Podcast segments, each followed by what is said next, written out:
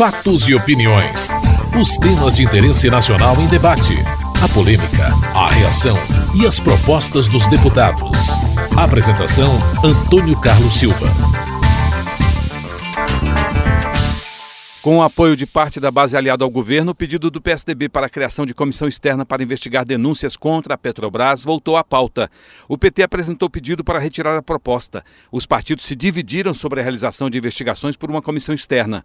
Vanderlei Macris, do PSDB de São Paulo, defendeu a comissão. A própria empresa SBM, uma empresa holandesa, através de um release divulgado pela própria pela própria diretoria, no final de 2013, admite a existência de uma investigação interna para apurar possíveis práticas impróprias efetuadas por seus representantes junto a países onde atua.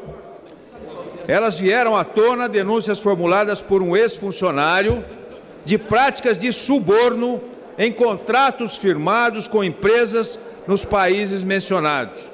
Aí entra o Brasil onde o próprio denunciante afirma ter sido desembolsado pela SBM 250 milhões de dólares, dos quais, vejam bem, vou repetir, dos quais 139 milhões de dólares teriam sido destinados a funcionários da Petrobras e a um intermediário de nome Júlio Farma, por intermédio de suas empresas no Brasil, onde afirma o denunciante que as comissões de 3% pagas sobre o valor dos contratos com a Petrobras tinham como destino o próprio Júlio Farma com 1% e funcionários da Petrobras com 2%.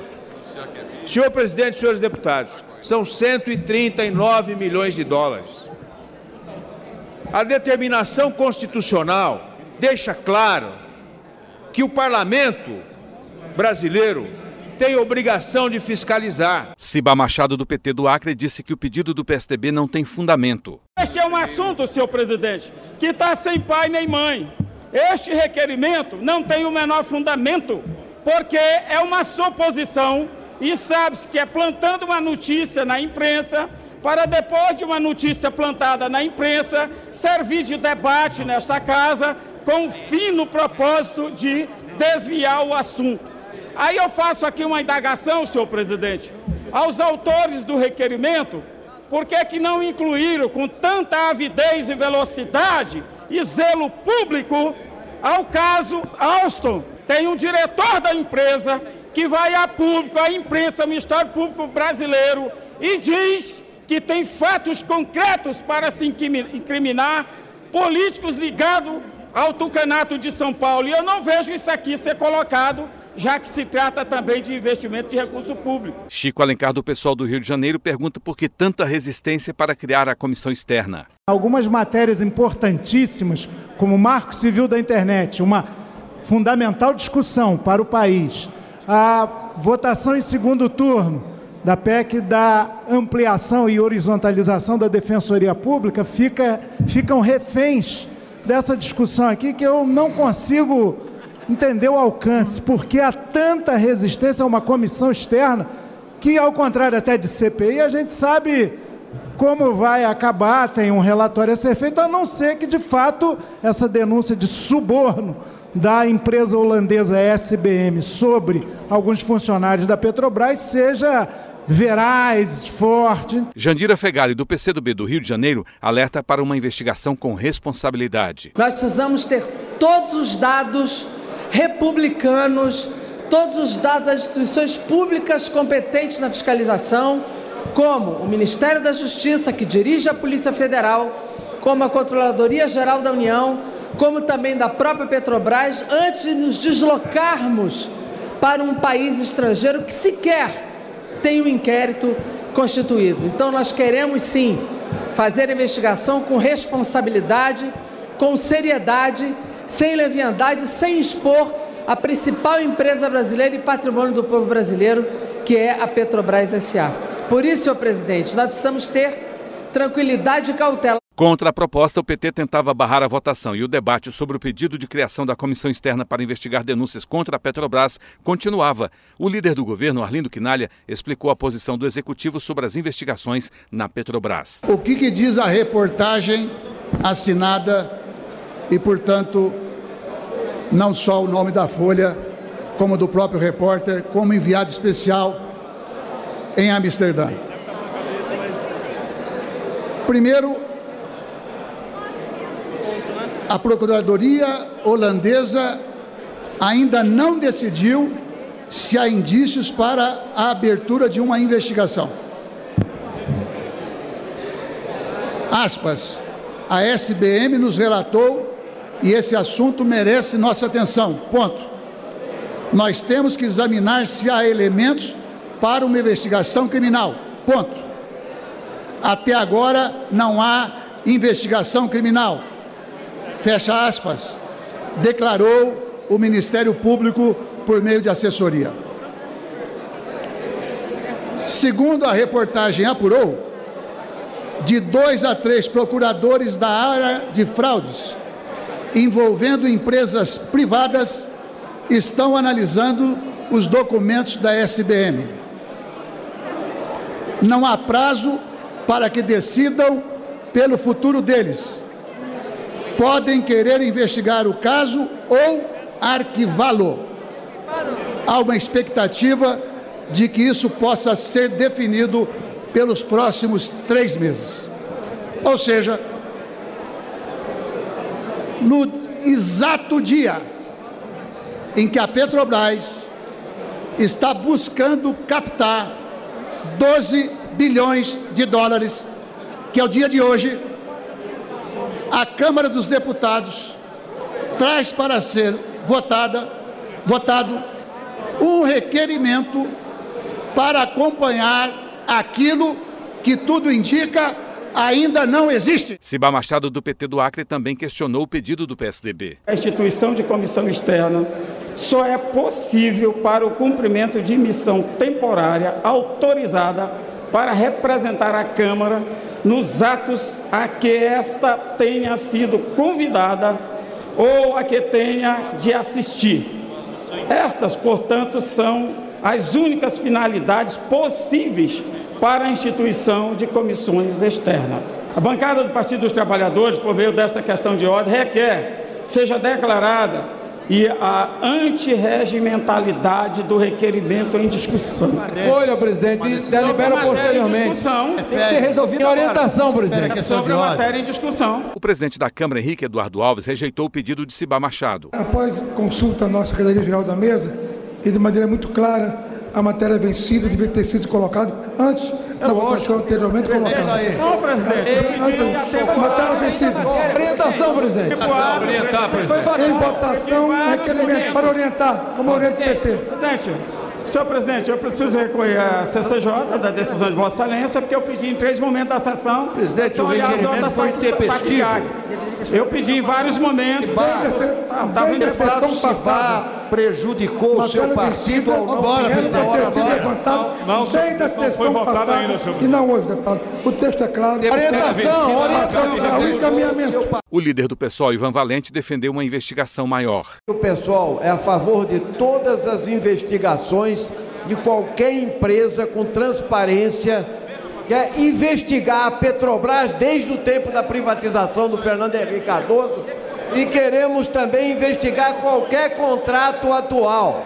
E mais do que nunca, nós queremos dizer que o pessoal é a favor da investigação a qualquer momento e não só para negociar ministérios, cargos ou outra coisa qualquer. O pessoal é a favor e quer dizer a quem nos assiste na TV Câmara da transparência total, da investigação e que não haja chantagens políticas. Nós queremos investigar. O líder da minoria, Domingos Sávio, afirmou que a fiscalização é necessária porque a denúncia é grave. Senhor presidente, estão seguindo presidente. uma tendência de obstruir, mas a grande maioria está dizendo sim. Sim a quê? Senhor. A que cria uma comissão externa para que nós possamos fazer o que é o nosso dever, fiscalizar uma denúncia grave. Tá bom, uma denúncia grave de que nós temos é um, um indício e uma denúncia feita ao Ministério Público da Holanda de que há corrupção na Petrobras. Apesar da obstrução de vários partidos, o pedido para a criação de comissão externa para investigar denúncias contra a Petrobras foi aprovado. Você está ouvindo Fatos e Opiniões. Os deputados concluíram na semana a votação do projeto do novo Código de Processo Civil. Um dos temas polêmicos, o novo regime de prisão para o devedor de pensão alimentícia, foi aprovado por acordo. A emenda aprovada mantém a prisão em regime fechado para o devedor enquanto não for regularizada a dívida. Líderes dos partidos, como Fernando Francischini do Solidariedade e Moreira Mendes do PSD, defenderam o regime fechado de prisão para o devedor de pensão alimentícia. Quem não paga pensão alimentícia às vezes não é só homem, também há casos de mulheres que não pagam pensão alimentícia. E quem não paga pensão deixa sua família na penúria, filhos abandonados à própria sorte, passando necessidade, e é só com um texto firme, direcionado, que coloca em três dias o prazo para que ele possa pagar a pensão alimentícia, mas que também dê a possibilidade do juiz julgar se ele tinha condições de fazer o pagamento ou está desempregado, não tem condições financeiras de fazer. Também que a prisão seja em regime fechado, mas que o preso fique eh, em separado do preso comum nós também não concordamos que ele fique misturado com traficante, com assaltante. Ele tem que ter o caráter educativo da prisão, mostrando que ele tem que é, seguir o sustento da sua família, caso ele consiga fazê-lo. Há duas, duas a alternativa já no corpo da emenda, obrigando que ele deva ser. O regime é fechado, mas o preso deve ficar separado dos demais presos. Como isso vai acontecer na prática, não sei. Mas o fato é que, estando na lei, a autoridade de plantão vai achar o jeito para resolver. Bota na cozinha, bota no banheiro, porque não é um preso é, como os outros. E por fim, duas inovações também aqui importantes que merecem o destaque. De que se o devedor não pagar a pensão alimentícia, ele pode ter o nome dele, como dizem na gíria popular, o nome sujo, porque pode ser levado a protesto e, finalmente, é, como já disse, os presos têm que ficar, esse preso por prisão alimentícia, separado dos demais. Jandira Fegali, do PCdoB do Rio de Janeiro, Érica Cocai, do PT do Distrito Federal e Carmen Zanotto, do PPS de Santa Catarina, também defenderam as regras para a prisão do devedor de pensão alimentícia. É muito bom ouvir os líderes dos partidos, que são homens, concordando com essa emenda aglutinativa, da mesma forma que o próprio relator admite seu convencimento em relação a essa emenda aglutinativa, porque seria dar um passo atrás do que já temos hoje. De fato, a intenção não é prender, a intenção é evitar a desproteção da criança, a desproteção do filho. Essa, esse é o sentido, que é, ele é coercitivo, mas ele é educativo, ele é preventivo e disso nós não podemos andar para trás. A intenção não é a intenção de encarcerar, até porque essa é uma prisão temporária que a qualquer momento do pagamento da pensão ela será abolida e há um tempo para que as pessoas, para os devedores possam justificar a sua incapacidade de pagar com essa pensão e, portanto, não terem a prisão decretada. Nós temos que ter absoluta clareza que nesta democracia frágil, numa relação que não fizemos ainda o luto do colonialismo e que, portanto, ainda existe muita subalternização das mulheres, é importante que nós possamos assegurar o direito de que nossas crianças, nossos filhos e filhas tenham paz, paz e que a sociedade não pense ou não veja ou não tenha a leitura de que essa casa provocou retrocessos nos direitos que atingem basicamente as mulheres entendendo que não podemos ter o retrocesso, que seja uma forma pedagógica. Nenhuma mulher gosta de saber que o homem foi preso ou vice-versa porque não cumpriu com a pensão alimentícia. Mas, lamentavelmente, no país, alguns só sentem no bolso e na prisão. Então, nós precisamos manter o regime fechado para aqueles que, tendo condições de pagar, não o fizeram devidamente. Na semana que vem, os deputados precisam apenas votar a redação final antes de enviar a proposta ao Senado. Você está ouvindo Fatos e Opiniões. A proposta que dá prazo de oito anos à União, Estados e Distrito Federal para organizar defensorias públicas em todas as unidades jurisdicionais do país tinha o apoio de quase totalidade do plenário. Ela muda a Constituição e foi aprovada em segundo turno pelos deputados, que foram à tribuna para defender a proposição. O líder do PSC, André Moura, é um deles. Não é justo que hoje mais de 70%, deputada Maurício Teixeira, das comarcas do nosso país, nós não tenhamos um defensor público para poder fazer com que a balança, que é o símbolo da justiça, funcione em perfeito equilíbrio. Nós temos os juízes, nós temos os promotores, mas nós precisamos ter aqueles que vão atender os carentes, os humildes, os pobres, que são os defensores públicos. A Mauri Teixeira, do PT da Bahia, destacou a importância da criação das defensorias públicas em todo o país. Talvez a maioria dos parlamentares ainda não saiba a importância que essa instituição tem. Não adianta nada criarmos direitos aqui se não tiver uma instituição para materializar esses direitos, principalmente das populações carentes, dos indígenas, dos negros, das, das populações de rua como a Defensoria Pública de São Paulo está fazendo, dos moradores sem teto, dos trabalhadores sem terra, no conflito agrário. Para o líder do PSOL, Ivan Valente, a criação das defensorias públicas é uma vitória do povo brasileiro. É uma grande vitória da cidadania, não é só dos defensores públicos, é do povo brasileiro é o advogado que está lá embaixo, o advogado do povo.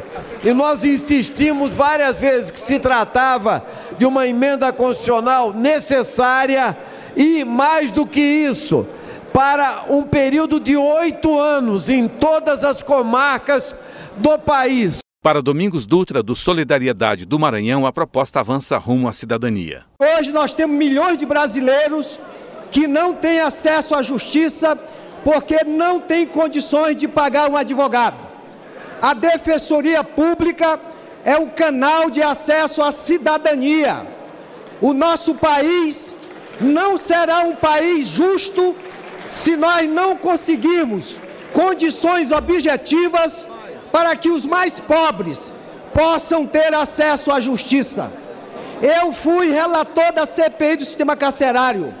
Se a falta de advogado é grave, na área civil, na área familiar, mais grave ainda é na área penal.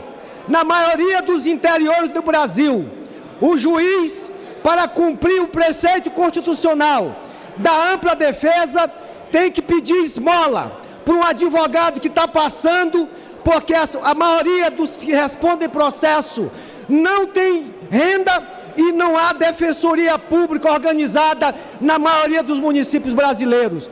Portanto, esta decisão hoje é uma decisão que avança esse país rumo à cidadania. Você acabou de ouvir Fatos e Opiniões, uma produção da TV Câmara. Edição e texto Antônio Carlos Silva e Eliane Breitenbach.